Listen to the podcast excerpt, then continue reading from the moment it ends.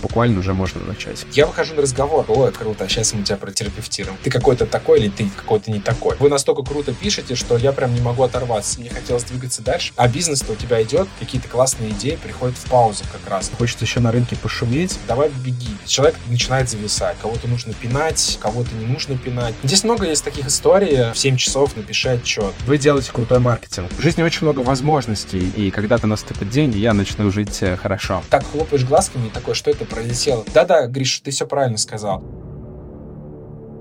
Привет. Это подкаст онлайн-берлога. Меня зовут Саидкулов Артур. Я SEO-эксперт и обучаю привлекать клиентов. В этом подкасте мы говорим про бизнес, маркетинг и продажи. Всем привет! Это экспериментальный выпуск, когда с героем выпуска нас связал один из предыдущих гостей Ренат Янбеков. Спасибо тебе большое. Говорить мы будем про email-маркетинг и почему в сложные времена он становится одним из самых важных маркетинговых каналов. Тема нашей сегодняшней беседы близка мне по двум причинам. Во-первых, я когда-то работал на этой позиции, и, во-вторых, я пользовался тем инструментом, который представляет наш сегодняшний гость. Сегодня у нас в гостях э, директор по маркетингу компании Unisender, карьерный консультант, психолог, автор и основатель проекта Ubuntu, если я правильно назвал. Гриша, привет. Да, Артур, привет, спасибо, что позвал. Надеюсь, что будет интересно.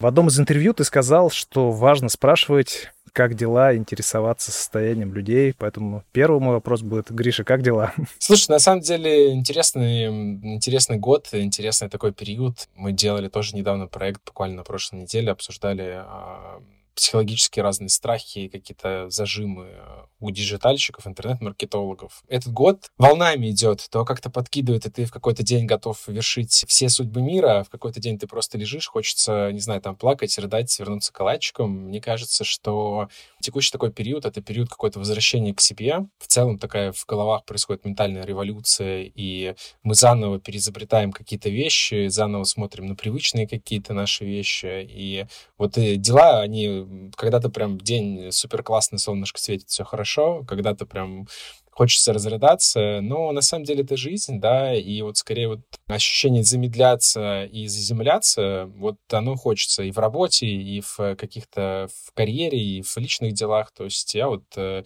всем рассказываю, что я купил гитару и хочу научиться играть на гитаре. То есть, казалось бы, такие банальные простые вещи, да, они позволяют удерживать в том числе интерес э, к профессии, к работе. Поэтому дела, они вот такие жизненные. Гриша, а можешь рассказать немножко подробнее про себя? Я до 30 лет работал в правоохранительных органах. В 30 лет наступил такой личностный кризис. Я понял, что физически заставляю себя просто вставать с утра куда-то идти на работу. Очень сильно себя ломаю. Давай, давай, давай, давай. У меня была командировка. Я думаю, сейчас вернусь. У меня там 2 или 3 месяца отпуска. Спокойно отдохну. А там еще годик, годик, годик. И знаешь, что это вот синдром отложенной жизни. И когда-то наступит день, и я начну жить э, хорошо возможность сделать то, что я всегда хотел. Тогда я тоже занимался активным бегом и думал, вот что, может быть, даже как-то профессионально уйти в бег. Э, были примеры среди ребят. И в 30 лет я почувствовал, что куда двигаться, уволился в один день, ушел в маркетинг. Вот последние 7 лет, в принципе, я занимаюсь маркетингом, прошел путь от маркетолога в B2B компании. Как раз вот там 7 лет назад я начал заниматься в том числе email маркетингом. Вот как цикл замкнулся, сейчас я к нему вернулся. То есть поработал в крупных компаниях, Яндекс, Мегафон,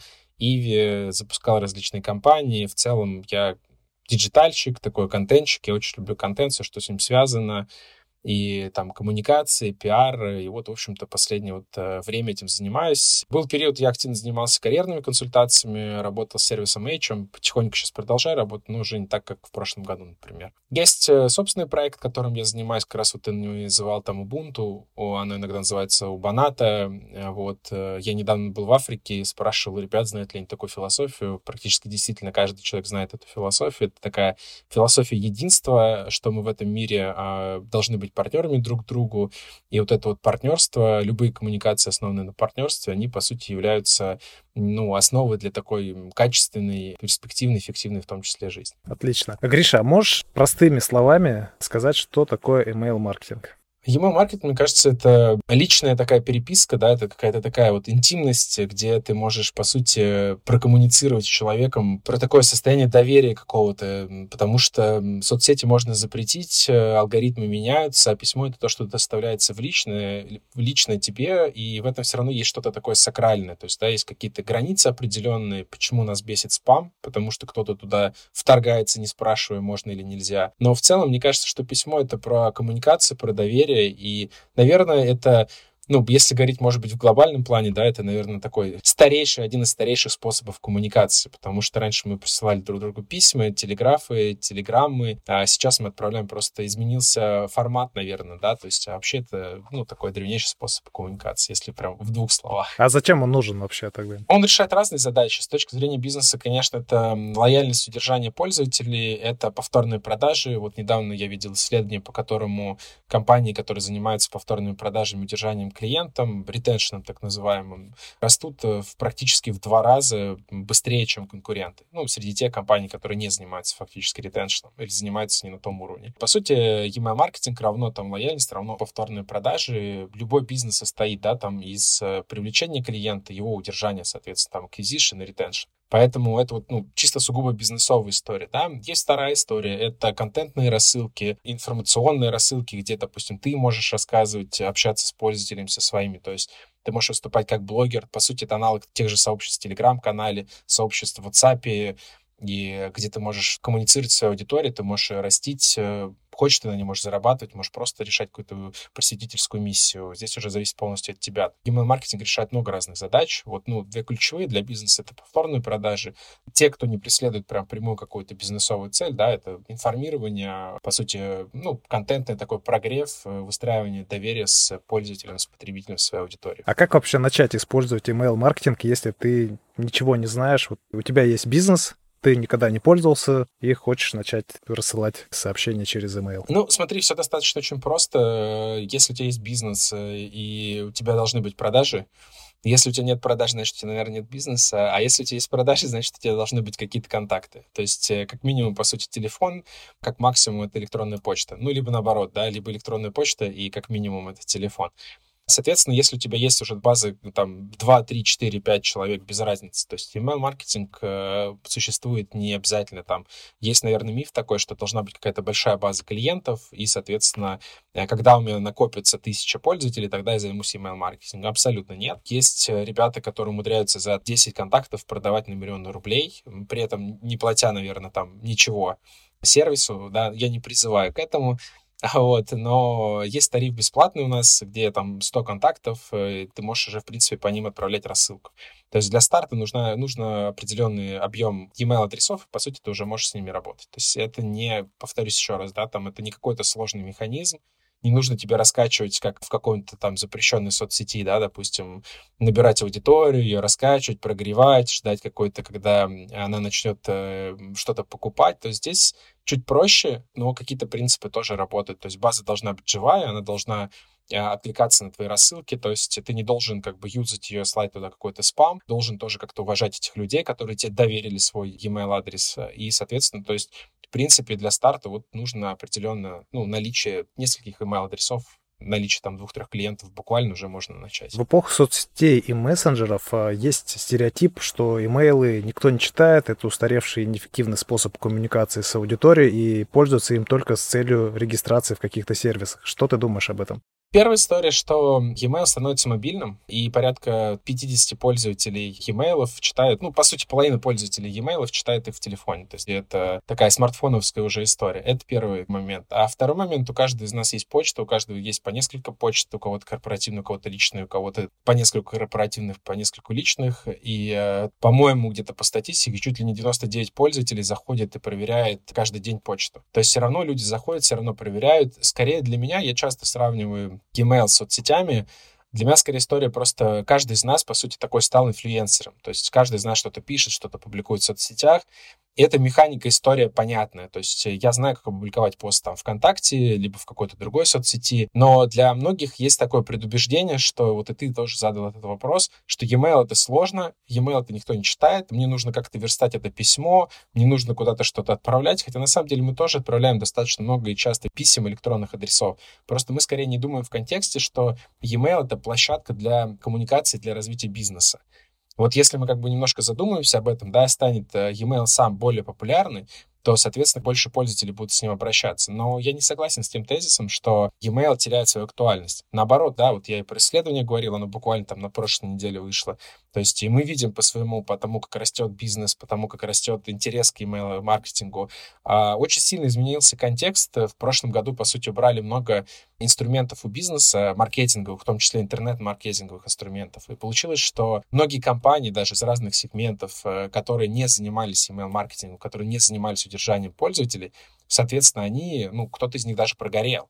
Поэтому, то есть, email-маркетинг сейчас это просто основа а, любого маркетинга. Люди приходят и говорят, друзья, вот я хочу настроить там у себя email-маркетинг. Как мне сделать? Что мне правильно, что неправильно? Поэтому я бы сказал, что мы сейчас такое перерождение email-маркетинга видим, потому что, ну, действительно, это там один из мощнейших инструментов, причем один из э, высокоэффективных с точки зрения вложения финансов потому что по статистике, опять-таки, с некоторых сегментов можно на вложенный там ROI, так называемый, на вложенный доллар, возврат инвестиций от 30 до 60 долларов доходит.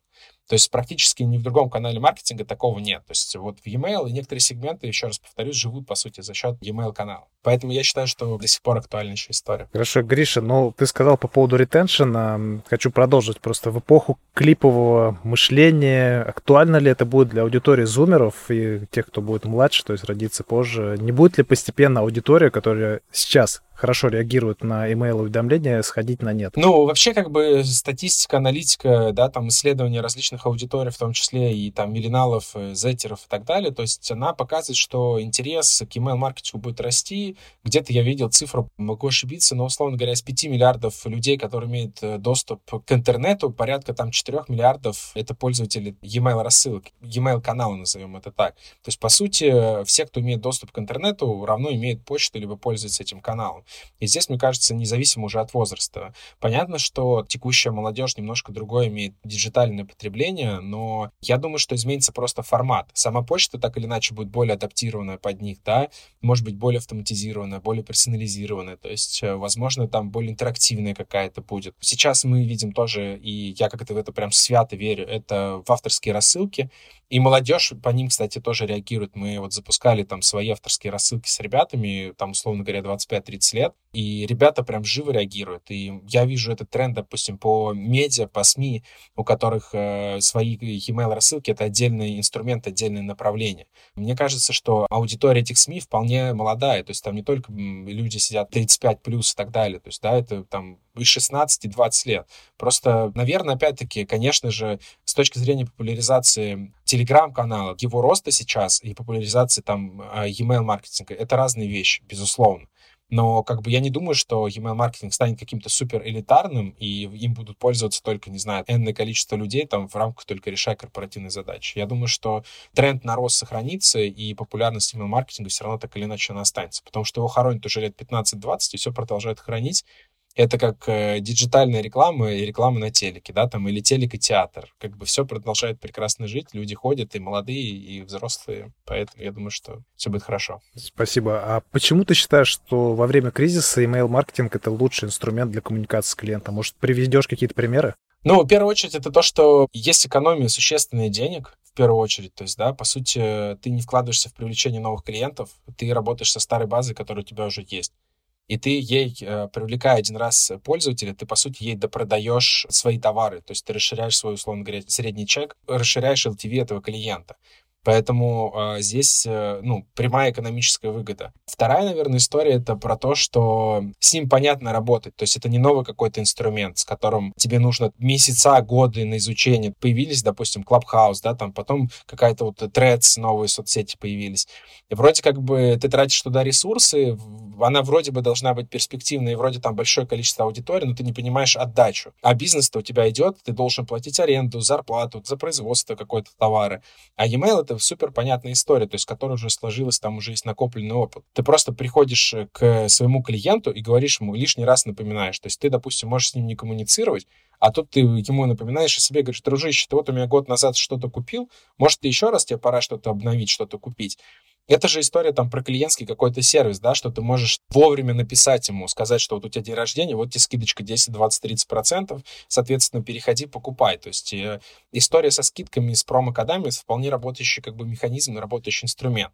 И вот, то есть ты можешь так работать с мотивацией своих клиентов. Поэтому кажется вполне как история, что тебе не нужно... Обычно в кризисе же все начинают оптимизировать расходы, да, то есть оптимизировать, понимать. Э, и, наверное, второй момент — это неопределенность, что делать дальше.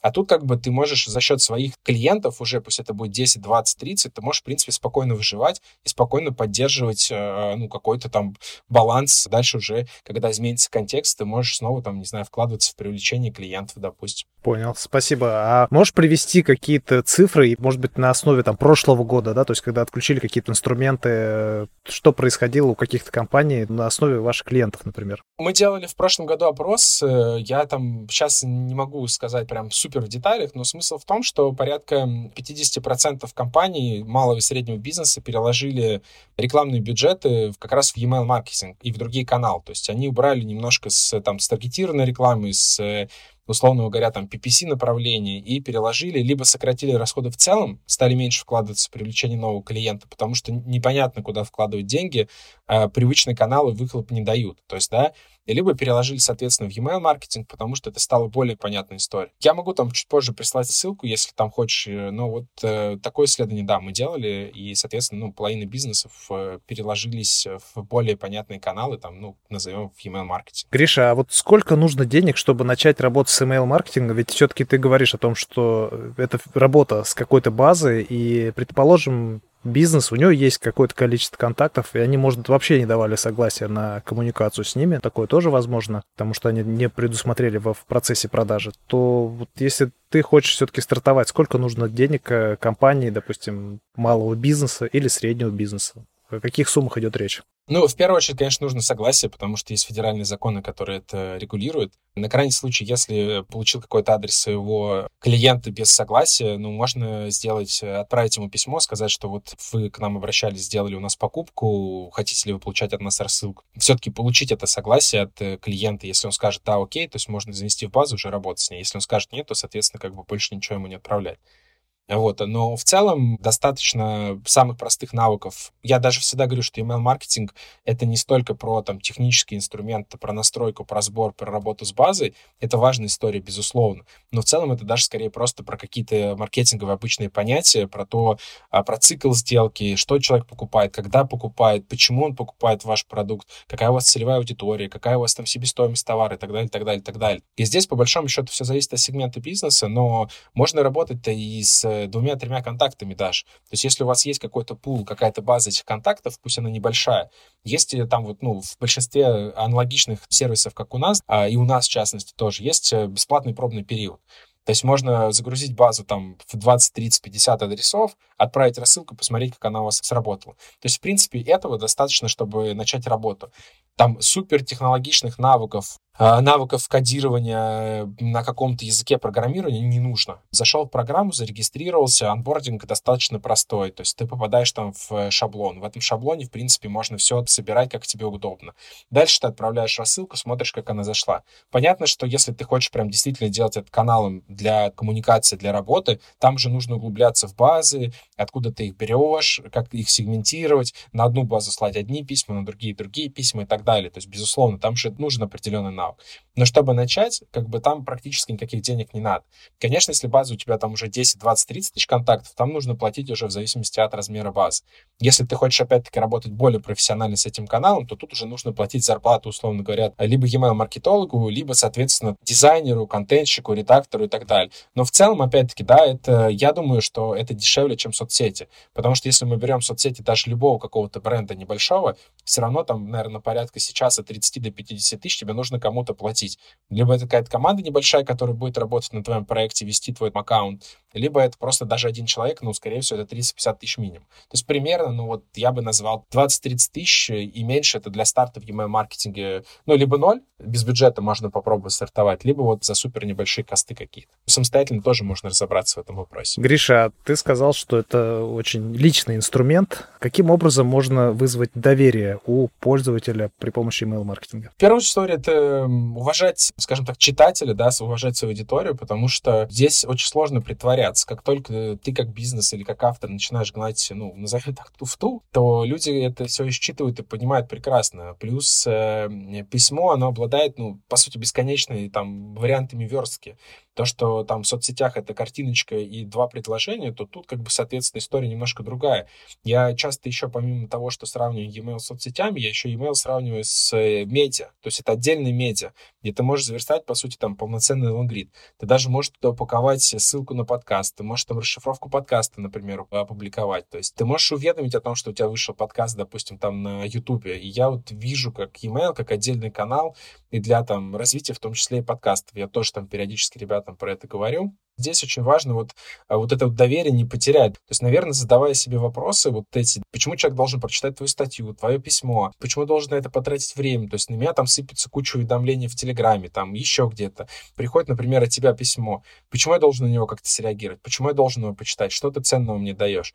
Да, наверное, вот этот вот баланс, что как бы забота есть о пользователе, соответственно, о читателе, она вызывает доверие. То есть я понимаю, что там я подписан, допустим, на твою рассылку, ты не будешь тратить мое время впустую. Ты дашь мне там, не знаю, допустим, 10 крутых ссылок на какие-нибудь подкасты, например. И я пойму про то, что вот есть Артур, который дает мне каждую пятницу 10 крутых ссылок на подкасты. Я готов открывать это письмо и готов его читать. Если ты мне будешь там слать какие-нибудь, не знаю, там 10 листов непонятного текста, я, а, это опять Артур прислал, который мне там 25 видов каких-то непонятных текстов, что он от меня хочет, отстань. И вот э, люди очень сейчас стали такие импульсивные, то есть, да, как только ты немножко не в их ожидании попадаешь, люди сразу от тебя как этот, молодежь говорит, канцелит тебя, да, то есть ты уже начинает тебя... Э, и к нам периодически приходят такие там тоже какие-то фидбэки, что вот Типа, человек, если хотел меня отвернуть от себя, вот он, типа, этого добился. Он мне там отправил какое-то пятое, там, второе письмо. Поэтому здесь вот очень важно не пережать. Но и с другой стороны, есть обратная история. Не надо бояться, как бы, быть слишком таким нежным. Да, то есть отправили одно письмо и ждете полгода, когда вам человек на него ответит. То есть ничего страшного нет, немножко, но есть такое понятие, как выжигать базу, да. База обновляется, то есть к вам приходят новые клиенты, и нет ничего страшного там кого-то дожать вторым, третьим, четвертым письмом, добить человека, потому что он действительно может чего-то не увидеть. Возможно, вы какими-то заголовками к нему не попадаете, и там на четвертый заголовок вы попали ему в сердечко. А у нас там были такие кейсы, когда вот недавно было, ребята приносили, у нас есть бренд-медиа «Честно», мы делали как отдельный дайджест и рассылали его по четвергам, просто там набор ссылок разных. А сейчас мы это сделали отдельный такой прям колонка авторская, где эксперты с рынка рассказывают про то, что их волнует. И спустя там энное количество времени к нам пишет одна читательница, говорит, о, я разбирала почту, нашла ваше письмо перечитала еще штук 10 у вас. Типа, вы настолько круто пишете, что я прям не могу оторваться. Я вас занесу в отдельную папочку. Я не обещаю, что я вас буду читать каждый день, но то, что я буду периодически в нее заглядывать, это точно. Ну, то есть вот, вот так работает email маркетинг. Не всегда в моменте, но вот иногда даже пользователь добирается до рассылки и бывает там за какой-то период перечитывает все ваши письма, и это тоже окей. То есть, суммируя, если я не использую email маркетинг, то первое, мне нужно, во-первых, включить инструмент, который собирает эти данные, либо взять базу, если она мне существует. Если она небольшая, соответственно, уже можно начинать рассылать. Если она большая, то ее сегментировать, создать контент, ну и начинать тестировать, проверять какие-то гипотезы, либо нанять специалиста, то, ну и, собственно говоря, получать какие-то результаты. Правильно ли я понимаю, или что-то еще? Да, да. Не-не, все, все так, что достаточно, на самом деле, Дальше уже все такие частные случаи. Какой дизайн, какой концепт, э, какая база живая, не живая, то есть насколько часто ты отправляешь письма, в какое время ты отправляешь. То есть здесь даже сложно, порой тоже люди спрашивают какой-то совет, а сложно дать какой-то универсальный совет, потому что, да, одно дело у вас бизнес, вы продаете там какие-то насосы, другое дело вы продаете какие-нибудь книги, третье дело вы продаете какой-то спорттовар, и у вас, допустим, там, не знаю, для элитных спортсменов у вас там 10 топовых э, спортсменов, которые читают все 10 каждый каждый день там ваши рассылки. Я говорю, что вот в моей там практике один из самых эффективных кейсов у меня был. Я работал в B2B-сегменте, и мы продавали э, рекламную продукцию менеджерам рекламных агентств. А те перепродавали уже крупным брендам. Ежедневники, ручки, блокноты, что только не было. И мы собрали e-mail адреса, там порядка 50, не помню, может быть, 100 было. Это чисто менеджеры вот этих рекламных агентств, они все были известны. И, соответственно, они дали согласие, да, и мы раз в день слали какой-то офер. И там был просто выхлоп, ну, одичинский. То есть люди переходили с этой рассылки на сайт и заказывали просто либо этот товар, либо какой-то другой. Но там просто это вот по эффективности, открываемость, соответственно, тоже была чуть ли не там 70-80%, потому что это супер как бы лояльная, супер как бы узкая аудитория была. Поэтому здесь вопрос уже вот правильности работы с базой, да, и правильности этой сбора базы. Поэтому действительно, да, там все, что ты говоришь, вполне имеет место быть. Гриша, в выступлении на канале H ты говорил, что одним из важнейших софт-скиллов является любознательность о том, что важно узнавать какие-то детали бренда, либо, может быть, какого-то конкретного продукта. И расскажи, пожалуйста, про историю email-маркетинга. Ой, про историю email-маркетинга, наверное, сложно. Лучше так на него ответить, что, ну, сам я в email-маркетинге, как я уже говорил, там 7 лет уже, да, то есть и по-разному. Я люблю читать. Переходил я в маркетинг, соответственно, работая с текстами. Я очень много работал, писал как журналист для деловых изданий, в блоге и так далее. То есть я понимаю, мне нравится такой тяжелый контент, образовательный. Я как-то читал какие-то брифы, как парфюм создается, как э, театральный маркетинг устроен. То есть я люблю, что касается любознательности, какие-то вещи, которые не связаны с моей профессией напрямую. Даже если мне сейчас говорят, на какой бы курс по маркетингу ты пошел учиться, я говорю, ребят, если вы уровень middle, senior и выше, то есть идите развивать свои какие-то софтовые скиллы, то есть идите, не знаю, там на курс актерского мастерства, идите на вокал, идите создавать какие-то, не знаю, изучайте кофе, как создается. То есть какие-то вещи, которые не связаны напрямую с профессией. Таким образом, как бы для расширения понимания контекста, я люблю читать какие-то отчеты про какой-нибудь, не знаю, там, fashion-сегмент, э, с которым я вообще практически не работаю, практически в карьере там косвенно только сталкивался. Первая почта у меня появилась, я думаю, там где-то в 90-х годах. Потом вот, соответственно, я начал с ней работать. Э, мне кажется, что, ну, еще раз повторюсь, не знаю, что email маркетинг и почта, электронные адреса, они были, будут жить. Э, мы как-то тут недавно с индексом с ребятами разговаривали про то, куда она придет. И мне кажется, что почта станет более просто она интерактивной. И, по сути, сейчас там, да, вот эти браузеры Google и Яндекс, э, и почты в Гугле, в Яндексе, это, ну, отдельная экосистема. То есть, по большому счету, куда развивается, опять-таки, почта, да, то сейчас почта — это универсальный ID. То есть, по сути, тебе не нужно вводить нигде телефон, ждать, когда тебе придет смс для подтверждения этих нескольких цифр. По сути, ты можешь вводить почту, начиная от э, каких-то государственных сайтов и заканчивая какими-то частными сайтами, да, то есть э, только имея адрес на Google почте, например, там, да, или на Яндекс почте, ты можешь зайти практически в любой э, сервис, в любую компанию. И, соответственно, там тоже предоставляют тебе различный набор сервисов и услуг. То есть, да, ты можешь зайти там в Word, ты можешь поиграть с Excel. И вот эта история, мне кажется, что почта э, давно вышла за пределы чисто отправки писем, то есть это как и бизнес-задачи, и какой-то личный тайм-менеджмент, и в целом, ну, то есть это, не знаю, мне кажется, это уже тоже основа какой-то цифровой жизни, и мне кажется, что почта будет дальше развиваться. То есть, мне кажется, вот я как бы так ответил на этот вопрос. Гриш, ты руководишь маркетингом. Также ты увлекаешься психологией. В частности, у тебя был подкаст про выгорание. А скажи, пожалуйста, как ты выявляешь у своих сотрудников в своем отделе, что этот сотрудник уже выгорел, ну и если ты это выявил, то каким образом дальше ты действуешь? Здесь много есть таких историй. А, первая история, если говорить там про мой какой-то стиль управления, я не очень люблю такой быть контролирующим руководителем, который вот стоит там и давит на сотрудника. Мне нужно завтра вот прям, чтобы ты все сдал. Я не люблю грузить ребят в 7 часов, напиши отчет. То есть я предоставляю определенную какую-то свободу, верю в сознательность э, человека, верю в его желание развиваться. Конечно, это тоже имеет определенные последствия. Не все готовы работать в таком ритме, в таком режиме. Кому-то нужен контроль, кого-то нужно пинать, э, кого-то не нужно пинать. То есть я скорее стараюсь просто общаться вот по-человечески, в том числе со многими людьми, просто как живешь, чем интересуешься. То есть, да, стараюсь как-то трекать по своей собственной эмпатии, понимать, что человек там вот что-то начинает грустить, спрашивает, что случилось, как дела, можешь сходить в отпуск, может отдохнуть, мотивировать какими-то интересными задачами. Глобально у нас есть внутри практика ван где мы один на один встречаемся с сотрудниками, обсуждаем его какие-то текущие задачи, да, и скорее это формат для возможности высказаться сотруднику, что его не устраивает с точки зрения компании, с точки зрения меня как руководителя. Я всегда задаю ребятам вопрос, что я могу для тебя сделать, что тебе не нравится.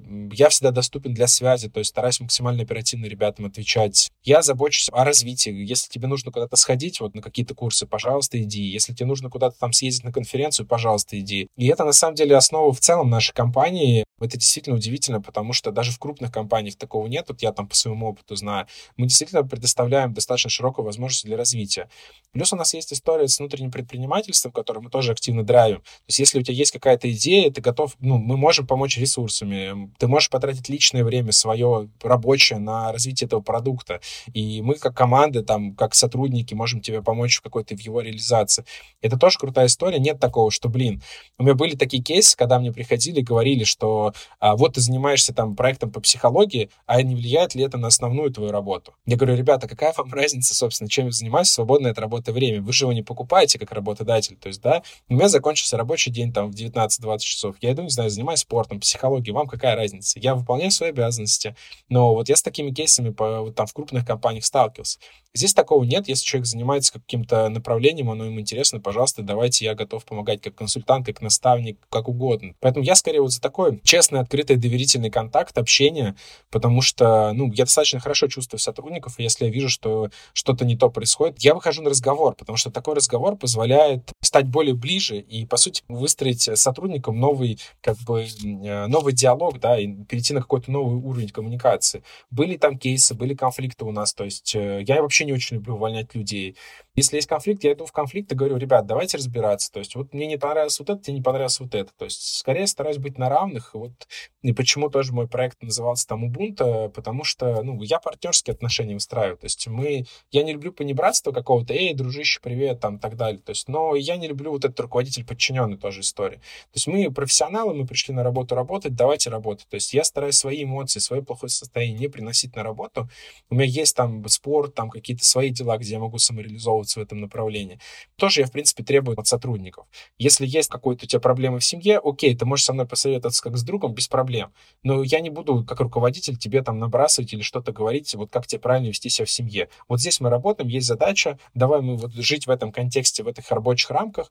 Если ты хочешь поговорить о чем-то личном, не вопрос. Давай мы созвонимся отдельно и проговорим какие-то личные вопросы, как уже как друзья. Плюс какие-то интересные задачи. Я прихожу, говорю, что тебя мотивирует, чем ты хочешь заниматься, куда мы можем тебя отправить, какой проект проект ты хочешь сделать. Я стараюсь, ну, придумывать идеи, подкидывать, чтобы человек развивался, потому что э, у меня нет страха, допустим, что меня кто-то подсидит или разовьется в какой-то момент выше меня. Ради бога, я буду только рад, если я смог взрастить сотрудника, который в чем-то лучше стал меня. Но вот я заметил то, что во многих компаниях э, есть страх у руководителей, что они просто переживают за то, что их подсидят, что они настолько, типа, взрастят своего сотрудника, что он его подсидит, и, соответственно, как бы он потеряет свою работу. У меня такого страха нет, поэтому я вот, хочешь развиваться, пожалуйста, давай беги. И я с этими ребятами тоже вместе развиваюсь, поэтому это такая взаимная история. А скажи, пожалуйста, а спрашиваешь про личные цели, что, ну, ты сказал, что мотивирует, но именно вот, чтобы понять точный мотив, к чему стремится этот человек. Может быть, он вообще, ему, в принципе, не нужна работа email маркетолога, ну, не обязательно email-маркетолога вообще в компании, допустим, по email-маркетингу. Может, вообще ему ну, нужно идти, не знаю, в танцах развиваться или еще в чем. То есть, есть ли у тебя тоже какой-то элемент психологии ну, первая история, знаешь, что я заметил за последнее время, там, так или иначе, на которое собеседование ходил, никто не спрашивает, чем интересуется сотрудник. Наверное, из десяти, дай бог, на одном собеседовании спросят, чем ты занимаешься в свободное время. Это в лучшем случае. Иногда из десяти собеседований никто даже не спросит. Я всегда задаю этот вопрос, потому что мне важно, чем живет человек помимо работы. Это нужно понимать, потому что если человек живет только работой, это странно.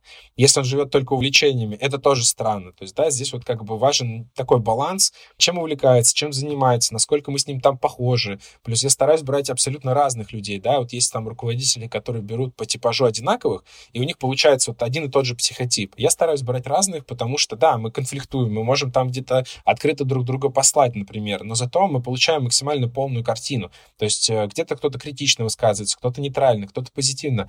Нет такого, что сидит там 10 человек моих там, сотрудников и говорят, да-да, Гриш, ты все правильно сказал. То есть у нас есть э, как бы открытый спор такой, я не выступаю там финальным авторитетом и не говорю, что, ребят, мое слово последнее. То есть я обсуждаю с ребятами какое-то решение свое. То есть если я понимаю, что мы буксуем, не можем принять какое-то решение, окей, давайте я готов выступить лидером. То есть мы вместе ходим на какие-то фотосъемки, вместе куда-то там встречаемся. То есть я считаю, что это тоже важная история. То есть я такой прям, ну, действительно, как говорится, партнер. У нас классная атмосфера, комьюнити внутри компании. Мы, я знаю, что ребята как бы помимо работы друг с другом общаются. То есть есть какие-то там совместные интересы, увлечения.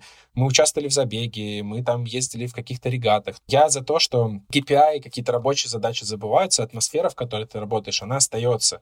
И вот я как раз против того, чтобы выжимать все соки с сотрудников и типа давай, бежим быстрее, вот еще, еще, еще, потому что мир изменился, да, из пандемии, с там э, сложным геополитическим контекстом э, люди пришли к тому, что не работает единый человек.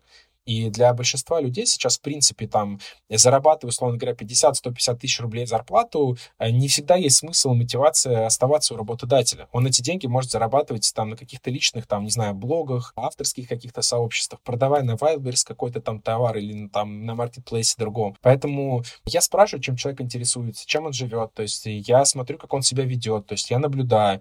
Если я вижу, что что-то происходит не то, да, я у него спрашиваю, типа, а как тебе, а что ты хочешь? А если я вижу, что ему не интересна какая-то работа, мы можем его перевести в другое отдел. У нас были такие кейсы. С одной там девочкой мы расстались. Я говорю, ну смотри, вот ты мучаешься, мы мучаемся. Давай мы как бы тогда расстанемся. Вот там за полтора года ты единственный человек, который от нас ушел из моей команды, потому что, ну, прям действительно видно, что ей тяжело как-то интегрироваться в нашу какую-то вот а, корпоративную такую культуру, то ли она не успевает, то ли она не хочет, сложно, ну, не понимаю, что произошло. И кого-то я пытаюсь интегрироваться, подтянуть, кому-то я просто, значит, обозначаю определенный фронт работы, я вижу, что ему неинтересно, он готов выполнять от сих до сих, окей. Мне интересно работать с теми людьми, с теми сотрудниками, которые хотят мотивироваться, хотят развиваться, то есть я в них готов вкладываться. Если я вижу, что человека как бы нет интереса, ну, окей, я не буду его там пушить. Э, понятно, что невозможно собрать команду из каких-то прям топовых специалистов, готовых там перформить каждый день, но вот я скорее беру трех-пять человек, которые хотят развиваться, перформить, и начинаю с ними максимально работать, в них максимально вкладываться.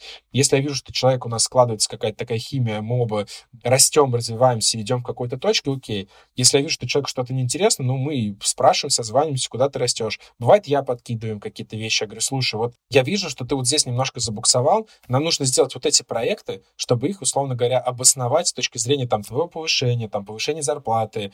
Вот этот кейс тебе нужен в портфолио портфолио, чтобы ты потом мог куда-то где-то... Ну, то есть у нас достаточно открытый разговор с ребятами. Я некоторым говорю, слушай, ну ты же не вечно будешь работать в нашей компании, ты рано или поздно уйдешь. Нужно сделать вот эти кейсы. Эти кейсы будут для того, чтобы ты там в будущем смог себе продать дороже. Я не знаю, мне так, вот сколько был у меня руководитель, никто не говорил. Я не знаю, хорошо это или плохо, но вот я как бы стараюсь людям как-то действительно помогать, потому что неизвестно, как жизнь сложится. Рынок и маркетинга, он такой достаточно небольшой, и поэтому я уверен, что кто-то уйдет э, на повышение, и с кем-то мы встретимся через какой-то период времени, времени это тоже окей. У меня такие кейсы были. Ты как раз говоришь по поводу ухода. Ты в одном из интервью называл себя джампером, ну, то есть человек, который переходит из одной компании с целью карьерного роста. Что для тебя Unisender в твоем карьерном пути? Да, интересный вопрос, на самом деле.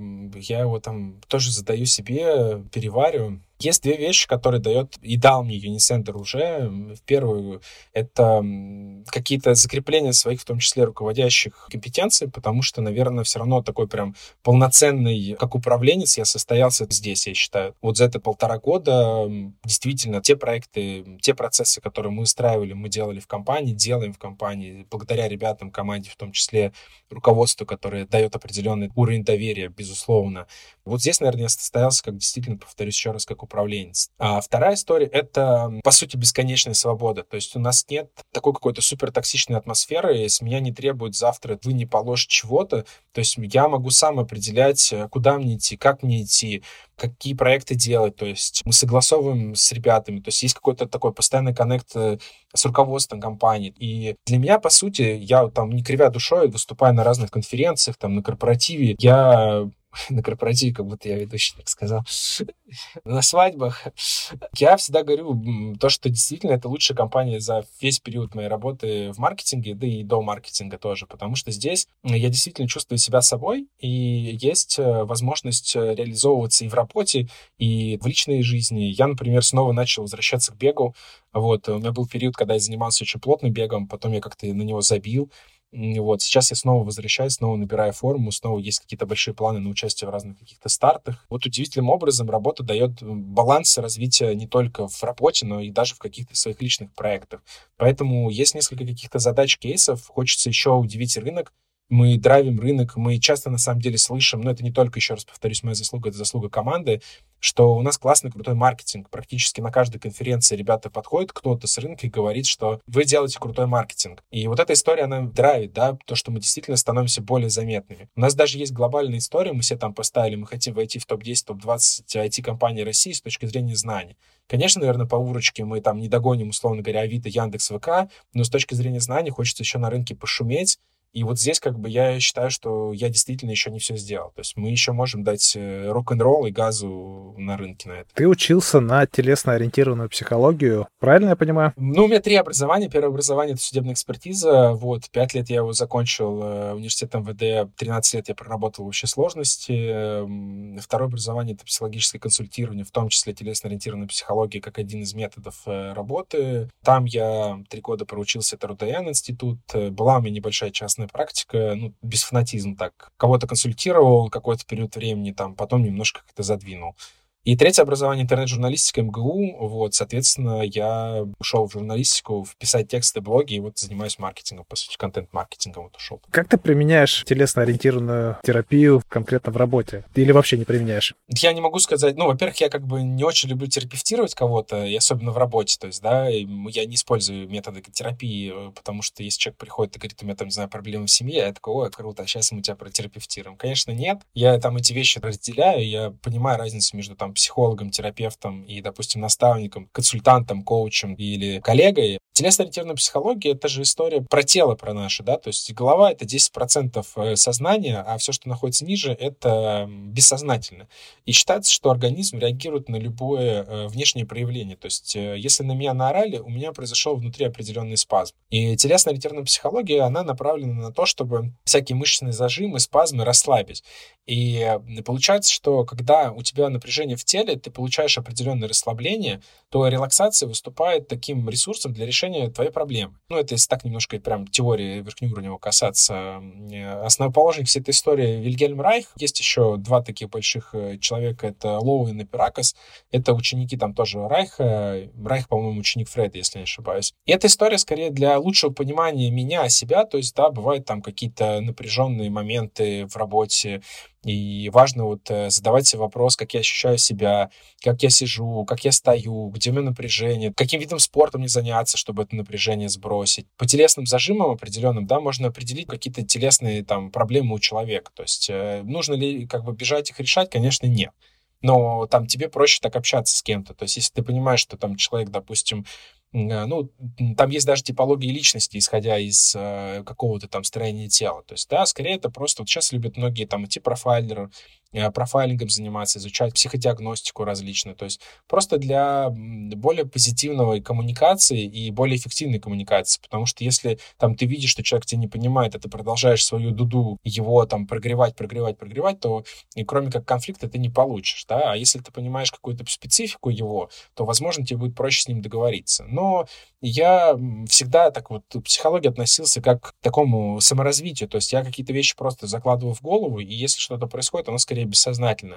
То есть нет такого, что так, ага, у этого тип личности вот такой, сейчас я так его продиагностирую, вот это вот сюда, а это вот так. То есть я всегда людей немножко смущает, вот ты психолог, расскажи про меня что-то, а ты меня как бы вот э, разложи. Я говорю, блин, ребят, ну мы же не занимаемся какой психотерапией, come on. Какие-то вещи я, может быть, могу замечать, но это просто особенности личности, не более того. То есть это не означает, что ты какой-то такой или ты какой-то не такой как раз вот есть такое понятие в транзактном, по-моему, анализе «я окей, ты окей». То есть вот я скорее вот к общению вот с этой позиции, да, потому что когда идет общение «я окей, ты не окей» или наоборот, это уже такая немножко какая-то история про, не знаю, там, созависимость или какие-то деформацию отношений. Поэтому я вот э, всегда стремлюсь к тому, что я окей, ты окей. Это речь сейчас про одноименную книгу, я просто уточняю, потому что я ее читал, поэтому спрашиваю. Ну, да, э, по сути, Эрик Берн э, и гештальтерапия, они про Перлс, да, Фридрик Перлс, они про это тоже говорят. Это, ну, вот, и это, по сути, им там мой какой-то подход про партнерство, то есть, да, когда ты человек с определенными своими какими-то там особенностями, я человек с определенными особенностями, это не хорошо, не плохо, просто это как бы, ну, так сложилось, так есть, то есть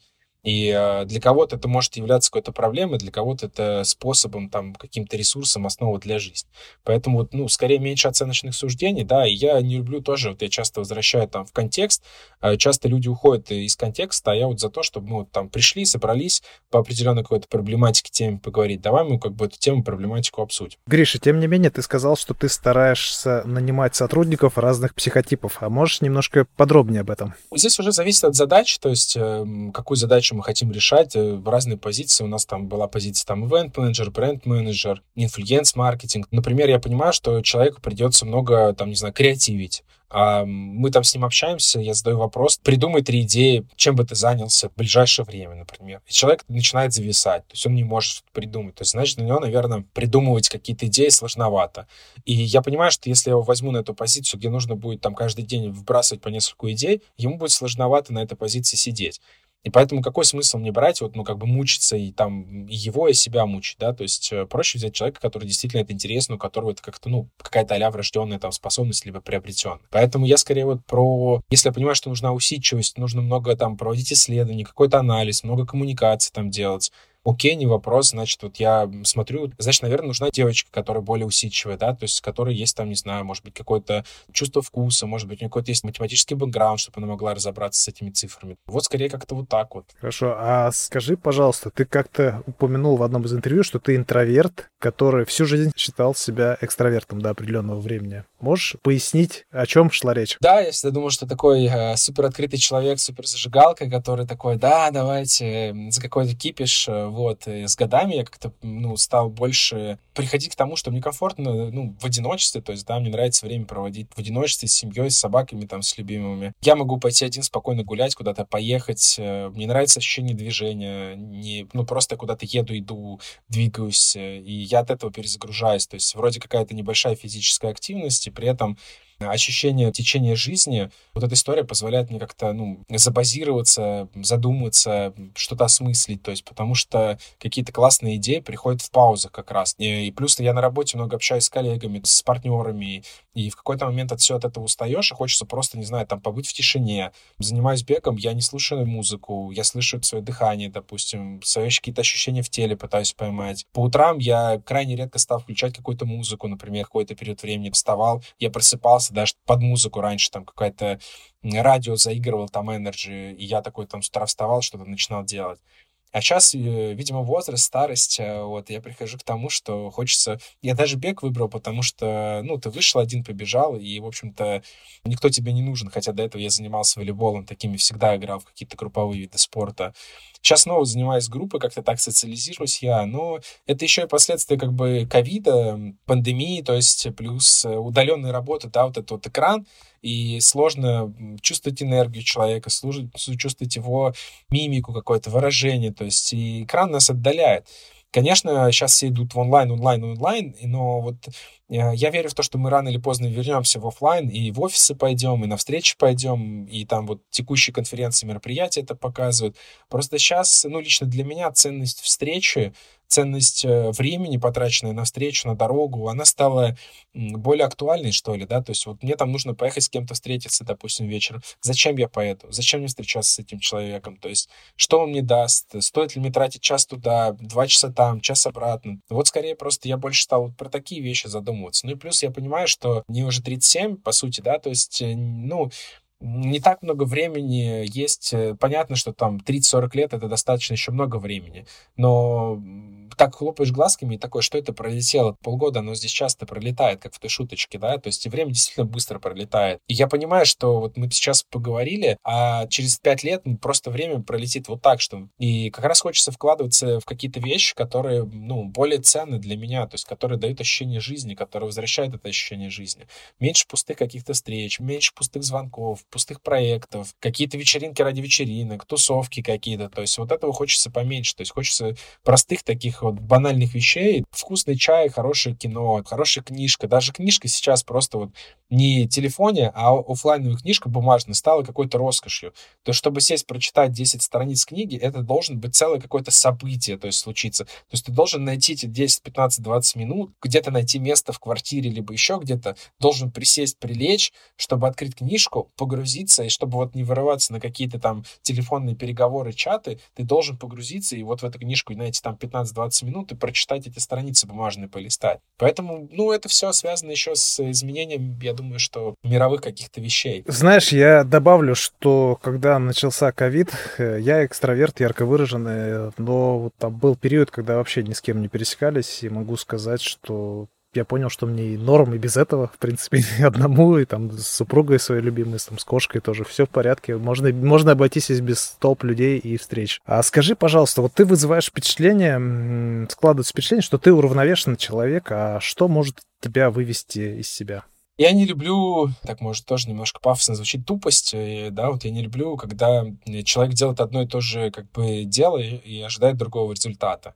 Вот эта история меня просто выбивает. Мне не нравится, когда люди не хотят расти, куда-то развиваться. То есть, да, когда вот он пришел, он там вот сел, если мы говорим там про какой-то рабочий контекст в том числе, то есть, да, он сел, и он просто вот сидит и ждет, не знаю, там, когда закончится время. Вот не хочется там прийти, встряхнуть, сказать, дружище, ну это же время твоей жизни. Есть же такая тоже история, что ты меняешь время своей жизни на деньги, работая где-то, да. Ну неужели тебе не хочется, ну как бы ты просто просираешь свою жизнь, неужели тебе не хочется как-то, не знаю, взбодриться, найти интересную работу, найти интересную должность, не знаю, там, запустить запустить какой-то свой проект, свой бизнес, может быть, найти какое-то интересное увлечение. То есть вот эти вещи, они скорее вызывают удивление какое-то, да, и недоумение в том плане, что, блин, ну, я не люблю, когда люди не самостоятельны, когда они не могут сделать качественно какое-то дело. То есть, когда ты доверяешь человеку какое-то дело, я прям долго себя переучивал. И я понимаю, что не все как я. То есть я там фанатик, если мне дали что-то сделать, я стараюсь это сделать максимально круто. Как говорится, я ленивый человек, и поэтому я делаю круто, потому что мне не хочется переделывать. Ну, а есть люди, которые просто тяп-ляп что-то слепили, включают, а я, говорит, не понял, а что от меня нужно, а зачем, а почему, что-то сделали такое на отстань, ты такой, блин, ладно, давай я проще сам уже сделаю. Я как раз из тех руководителей, которые тоже считают, что нужно работать руками, и нужно погружаться в какие-то процессы, чтобы тебя как раз не выкинуло на обочину. То есть ты должен заниматься какими-то вместе, с, садиться, я сажусь вместе с сотрудниками, с ребятами, говорю, давай делать, давай разбираться в этом вопросе. Окей, у меня нет такого, что, блин, я руководитель, я этим заниматься не буду, нужно счет там завесить в бухгалтерию, не проблема, я готов завесить. Нужно что-то сделать, окей, я готов сделать. В прошлый раз тоже один из руководителей говорит, вот, нужно там кого-то блогера закупить. Я говорю, я закуплю. Он такой, типа, что, ты сам пойдешь закупать? Я говорю, да вообще вообще не проблема, пойду и закуплю. Он, а, ну ладно, ну давай, типа, пошел, закупил, как бы сделал интеграцию, никаких проблем. Вот, поэтому я скорее вот не люблю, когда вот отсутствие желания вот куда-то двигаться вперед, развиваться, и еще я больше всего, конечно, не люблю это тоже какую-то несправедливость. То есть, да, я бывает, что прям психую, вот особенно если там не в рамках работы, а в рамках какой-то там личного увлечения, я прям вот, ну, я такой человек, как бы правила, да, то есть если существуют правила, значит, ну, они плюс-минус должны там соблюдаться. То есть я могу нарушать правила, то есть крайне редко там это делаю, но какие-то правила могу нарушать. Но, допустим, вот там, не знаю, пешеходный переход, вот там я бегу, например, или иду по пешеходному переходу, едет чувак, он мне не уступает дорогу. И вот мне хочется прям вот остановиться, там, не знаю, чуть ли не пинать машину и кричать благим матом. Вот вчера у меня вот здесь под окном на тротуар появился какой-то умный товарищ, который ставит постоянно машину на тротуар каршеринговую. Я вчера написал в каршеринг, говорю, блин, вы можете убрать машину с тротуара? В прошлый раз самокат не поставили под подъезд. Я говорю, вы можете убрать самокат под подъезд, потому что, ну, сделать какую-то парковку. То есть мне бесит, когда вот нет вот уровня сервиса достойного с точки зрения бизнеса, да, когда ты платишь людям деньги, а тебе этот сервис не оказывают. Я не то, что прям такой супер сутяжник, но я могу кому-то что-то написать там куда-то, не знаю. Вот, кстати, последняя тоже история. Я купил слот на марафон. В беговом сообществе вот те ребята, которые проводят забеги в Москве, у них нет возможности оформить возврат денежных средств и нет возможности передать свой номер. И вот эта история меня просто, она бесит, потому что, блин, я заплатил, я готов отдать свой слот, допустим, тебе. Какая разница, кто побежит? Эта же история на уровне продукта решается очень просто. Сделай там две кнопочки, сделайте, условно говоря, один месяц, когда я могу этот слот кому-то передать. Дальше просто закрывайте. Какая вам разница печатать номер с именем там Гриша или Артур? Без разницы. Но получается, что я не бегу, человек, который хочет бежать, тоже не бежит, а вы получаете деньги. И вот эта вот история бесит. Но оказывается, насколько я понял, может, я ошибаюсь, но э, по законодательству вот эти вот физкультурные мероприятия, спортивные соревнования, они не попадают под защиту закона прав потребителей. Ну, видимо, действительно такая есть история, но для меня она странная. То есть потому что вот я хочу оформить либо возврат, либо передачу номера, я не могу сделать ни то, ни то. Но какое отношение меня к этой компании тогда складывается? То есть и вот такие вещи, да, они меня начинают бомбить, потому что у меня врожденное какое-то чувство справедливости, мне хочется... Вот, оно, конечно, порой там гипертрофированное там, или как это, преувеличено сильно, то есть, но вот э, чувство несправедливости, да, когда вот машина выезжает по тротуару, например, или летит там 60, а как бы, ладно, я, там дети могут пойти, Типа, с какого хрена, чувак, ты выезжаешь из гаража, и ты даже по сторонам не смотришь. То есть вот эти вещи, да, меня они могут разозлить очень сильно. Расскажи про свои жизненные принципы и ценности. Такой вопрос какой-то очень, не знаю, мне кажется, обширный, но я часто думаю о других. Меня так воспитали, что нужно помогать другим. Такое классическое, не знаю, советское, наверное, воспитание. Подумай о других, потом о себе. Такие вещи есть. В целом хочется глобально помогать людям создать какой-то, не знаю, может быть, в будущем перспективе какой-то бизнес, э, хочется людям давать э, работу, то есть возможность как-то развиваться, зарабатывать деньги. Так, э, если говорить про какие-то компетенции, да, там какие-то мои, как я там строю отношения, я, ну, достаточно честно открытый человек, мне немножко не нравится история, когда люди начинают там как-то юлить, что-то врать, потому что, ну, блин, мы живем в супер прозрачном мире с точки зрения там телефонов и так далее, а там ты начинаешь что-то мне как бы лечить тут. Я очень люблю договоренности, например. То есть, если я скажу человеку, что я буду там завтра в 9 часов, значит, я завтра буду в 9 часов. Я очень не люблю, когда мое время используют как-то неправильно, когда говорят, там, давай мы завтра созвонимся в 10, а потом говорят, ой, в 10, извини, давай в 11, а потом говорят, ой, извини, в 11 я не могу, давай через неделю. И вот это меня очень сильно история начинает прям до трясучки доводить. Это тоже к предыдущему вопросу, что меня раздражает. Раздражает, когда люди жрут время чужого человека. Я люблю семью, я считаю, что семья — это основа для жизни. И как раз мне хочется, чем старше я становлюсь, тем больше времени проводить с семьей. Я занимаюсь спортом, мне нравится самый лучший вид спорта для меня это бег. Я пришел к нему в 30 лет. А до 30 лет я занимался разными видами спорта, но для меня там бег — это лучший способ э, прокачать мозги, лучший способ, э, самый лучший способ по тренингу постановки цели. То есть ты поставил цель пробежать марафон, ты через полгода его там пробежал, у меня там 6 или 7 марафонов, для меня это какая-то гонка со временем. То есть мы где-то считаем секунды, когда бежим какой-то трек, да, а где-то просто часы тратим куда-то в пустоту. Хочется как-то помогать близким, опять-таки, да, улучшить там качество их жизни, родным родственникам. В целом я никому особо не завидую, то есть у меня нет таких э, э, каких-то амбиций, что вот, типа, вот этот человек классный, я хочу там ему как-то завидовать или нет.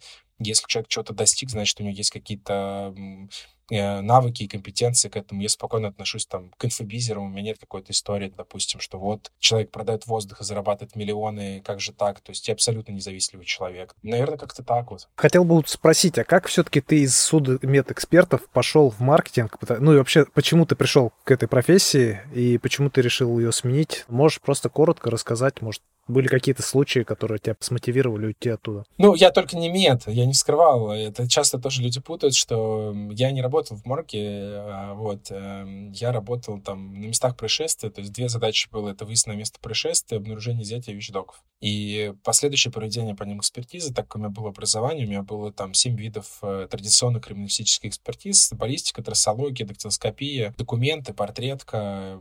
Я вот это холодное оружие, и вот это все как бы я мог исследовать в зависимости от того, там я сначала поработал два с половиной года в Подмосковье, в своем городе, откуда я родом, потом перевелся в Москву. И вот, собственно, я ну, практически все виды мог делать экспертизы.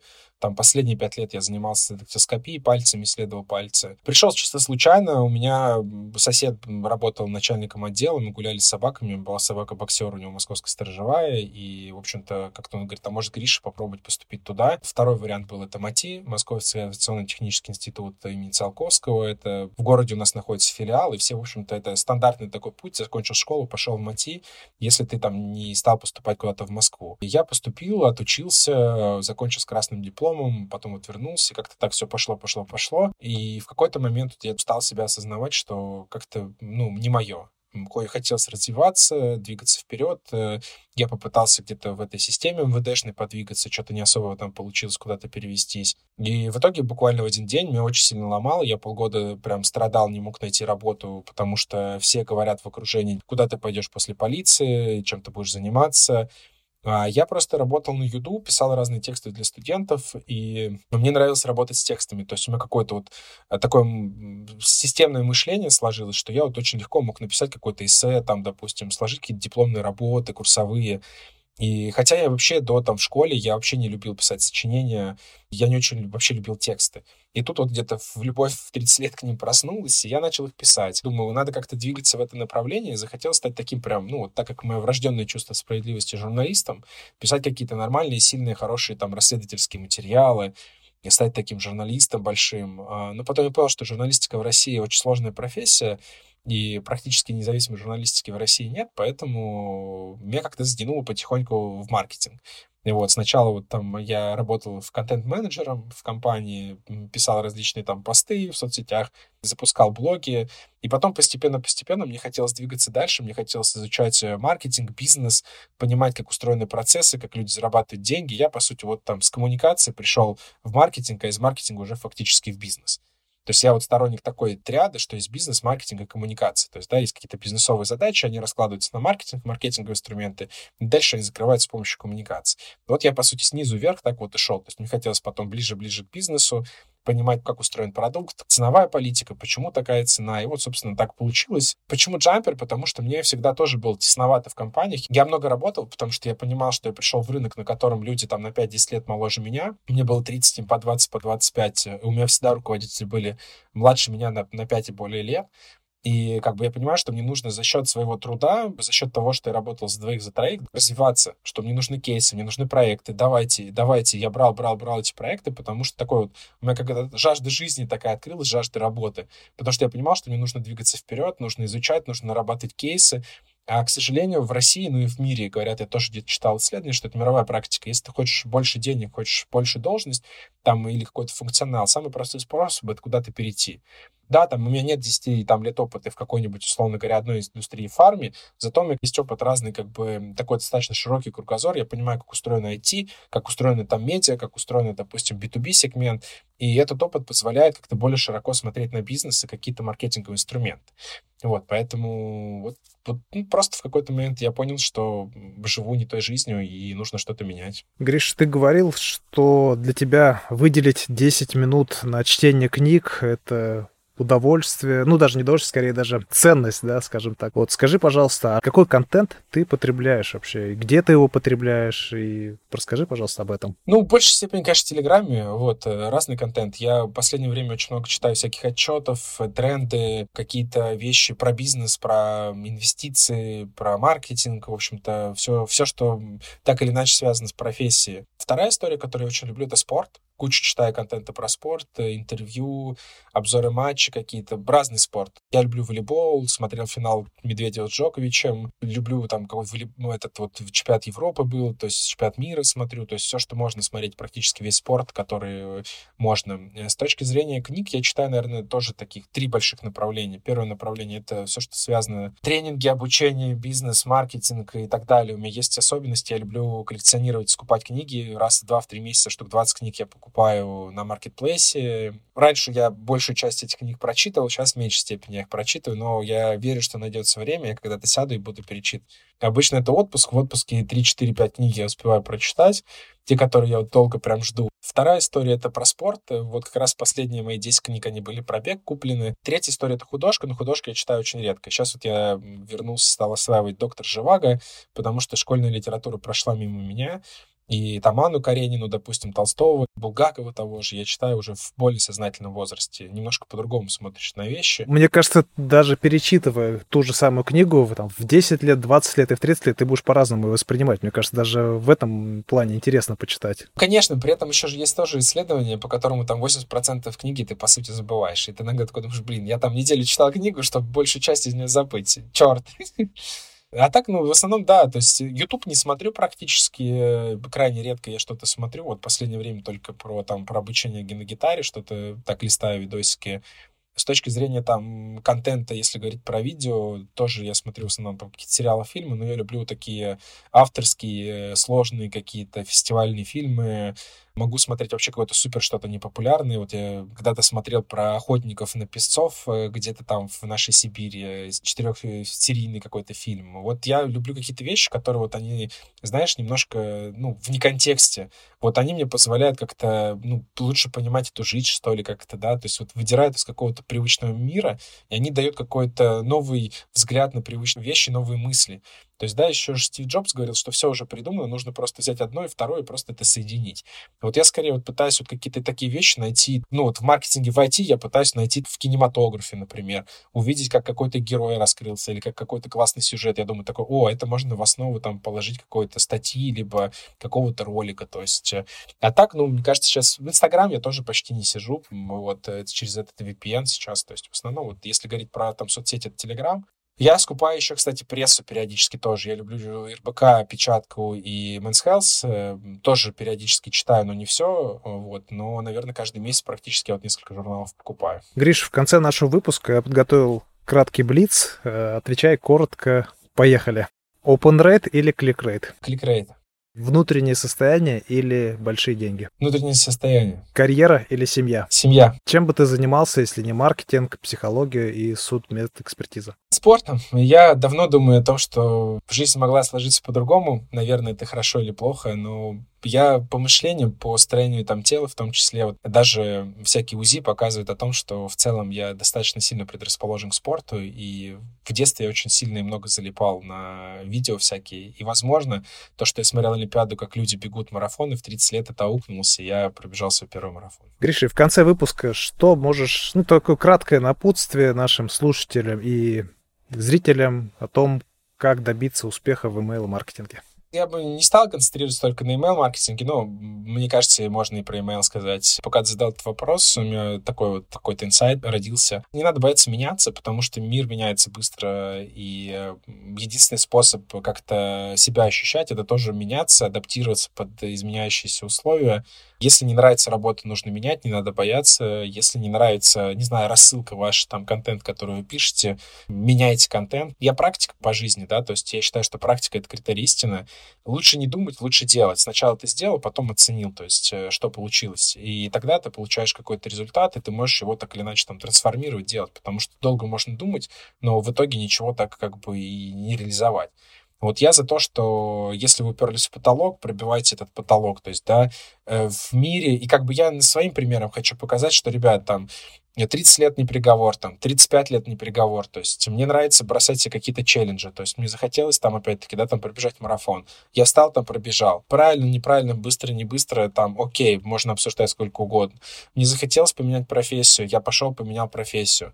Мне захотелось там получить какое-то новое образование или какой-то навык, то есть я там стал учить английский в более сознательном возрасте. Сейчас вот я там пришел учиться игре на гитаре. То есть я уверен, что там через какой-то период времени я пару песен куда-то разучу. В жизни очень много возможностей. И вот э, опять-таки возвращаясь там, да, к нашему разговору, что вот очень, ну, как бы обидно, когда люди эти возможности не используют. Вот я за то, чтобы человек эти возможности видел и хотел ими пользоваться и реализовывался в них. Потому что жизнь действительно короткая, и единственное, что мы можем сделать, это просто прожить ее максимально насыщенное, максимально в какой-то там удовольствие. Поэтому вот э, меняйся, меняй мир вокруг себя, меняй э, близких, заряжай, то есть и только вот в этом движении, в этих изменениях и есть как бы вот, ну, возможность ощутить пульс жизни. Гриш, спасибо тебе большое за интересную беседу и за то, что поучаствовал в моем подкасте. Всего тебе самого наилучшего. Артур, спасибо тебе то, что позвал. Рад очень был с тобой пообщаться и до новых встреч. Конечно. Пока. Пока-пока.